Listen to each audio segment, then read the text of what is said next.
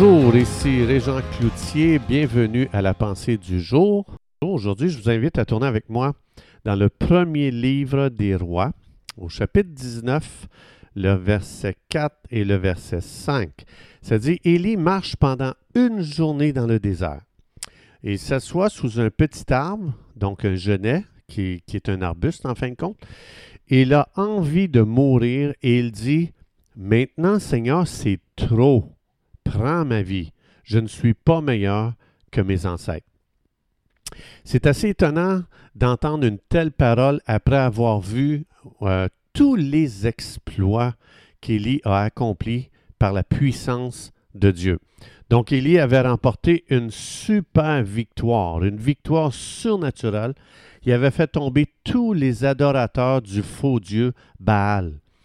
Et puis, euh, Élie avait même prié, il avait fait un sacrifice sur l'autel de Baal, puis rien ne fonctionnait. Puis Élie, en tout cas, vous allez voir, c'est un, récit extraordinaire à lire. Vous allez voir que Élie a fait descendre le feu du ciel quand les gens avaient mis de l'eau sur le sacrifice, qui avait même creusé une tranchée pour euh, mettre encore plus d'eau. En tout cas, c'était impossible.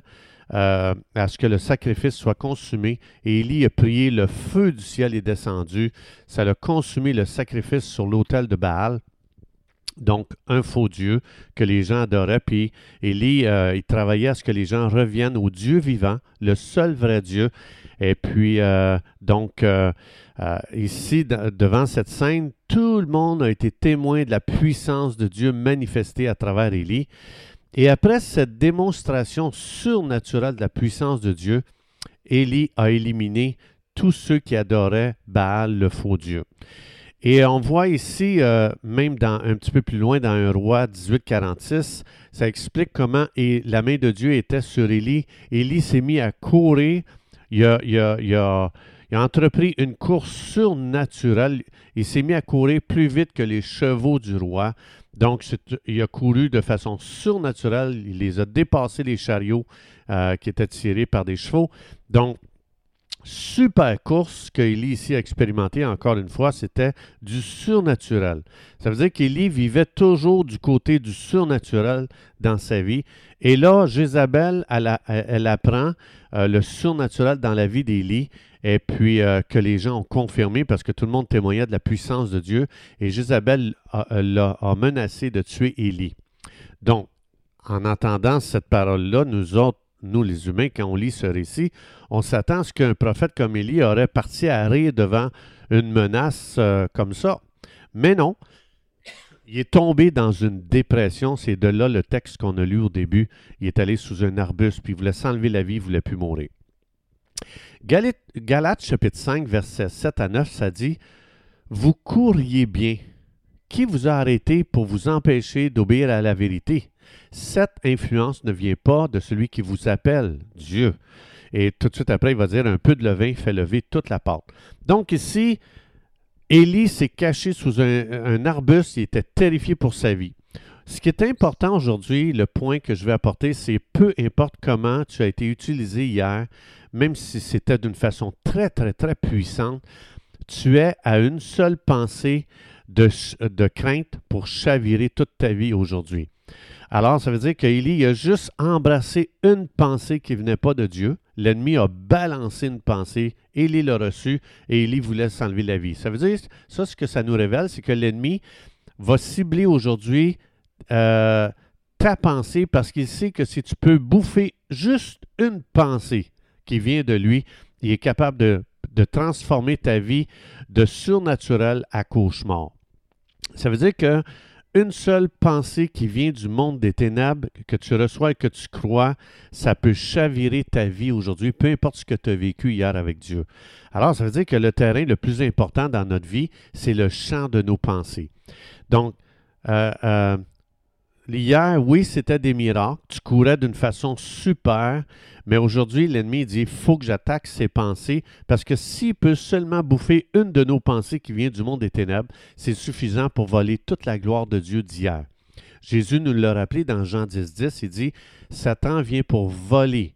Il va voler tout ce qui est précieux dans ta vie. Il va voler tout ce qui peut endommager son royaume à lui quand tu utilises la puissance de Dieu, parce que Élie endommageait le royaume des ténèbres.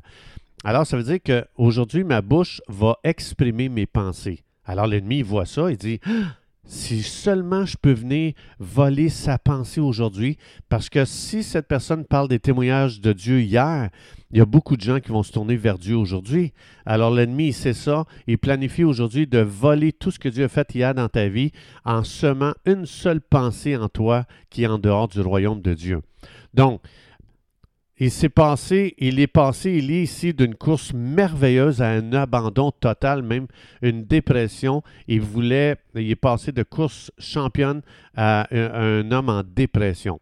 Maintenant, est-ce que toi, tu connais, as-tu déjà fait cette expérience-là? Si tu dis oui, bien l'ennemi t'a visité. Est-ce que tu t'es laissé voler ta récompense? Est-ce que tu t'es laissé voler la course que Dieu t'a donnée à courir dans cette vie? Est-ce que tu as oublié les exploits de Dieu que Dieu faisait hier dans ta vie? Est-ce qu'aujourd'hui tu parles de Dieu merveilleux au passé? Dieu faisait ça avant, mais là, mais ça me fait longtemps qu'il ne fait plus rien. Dieu n'utilise jamais le découragement dans notre vie. Non, le découragement, c'est une arme qui se retrouve dans l'arsenal de Satan. Le peur, la peur, excusez, le doute, la dépression, le découragement, ça ne se retrouve pas au ciel. Et dans Matthieu 6, Jésus dit, quand tu pries, prie qu'il en soit sur la terre comme au ciel. Donc au ciel, c'est l'encouragement, c'est la puissance, c'est l'amour, c'est l'espérance d'un futur glorieux.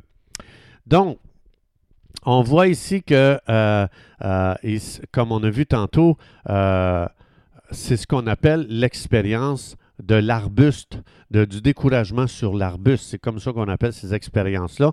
Mais ce qui est merveilleux, on voit que Dieu, après ça, l'a rencontré et puis il l'a remis sur la bonne traque, il l'a relevé. Et Dieu dit, Élie, moi, je n'ai pas changé mes pensées pour toi. J'ai un futur glorieux euh, pour toi. Donc, sors de sous l'arbuste du découragement parce que le meilleur est à venir, parce que Dieu n'a pas changé dans ses pensées comme toi. Toi, Élie, t'as bouffé une pensée de l'ennemi, t'es fini. Mais Dieu n'en bouffe pas, lui, de pensée de l'ennemi. C'est pour ça qu'aujourd'hui, on est appelé à vivre dans les pensées de Dieu. Si je vis aujourd'hui avec les pensées de Dieu, je vais, je vais courir une course extraordinaire et surnaturelle. Alors, on passe aux déclarations. C'est tellement important pour le croyant d'apprendre à faire des déclarations à haute voix.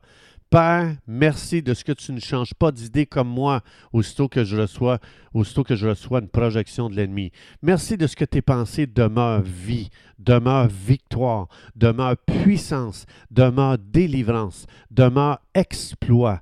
Je demande aujourd'hui l'aide du Saint-Esprit pour demeurer dans les pensées de Dieu dans le nom de Jésus.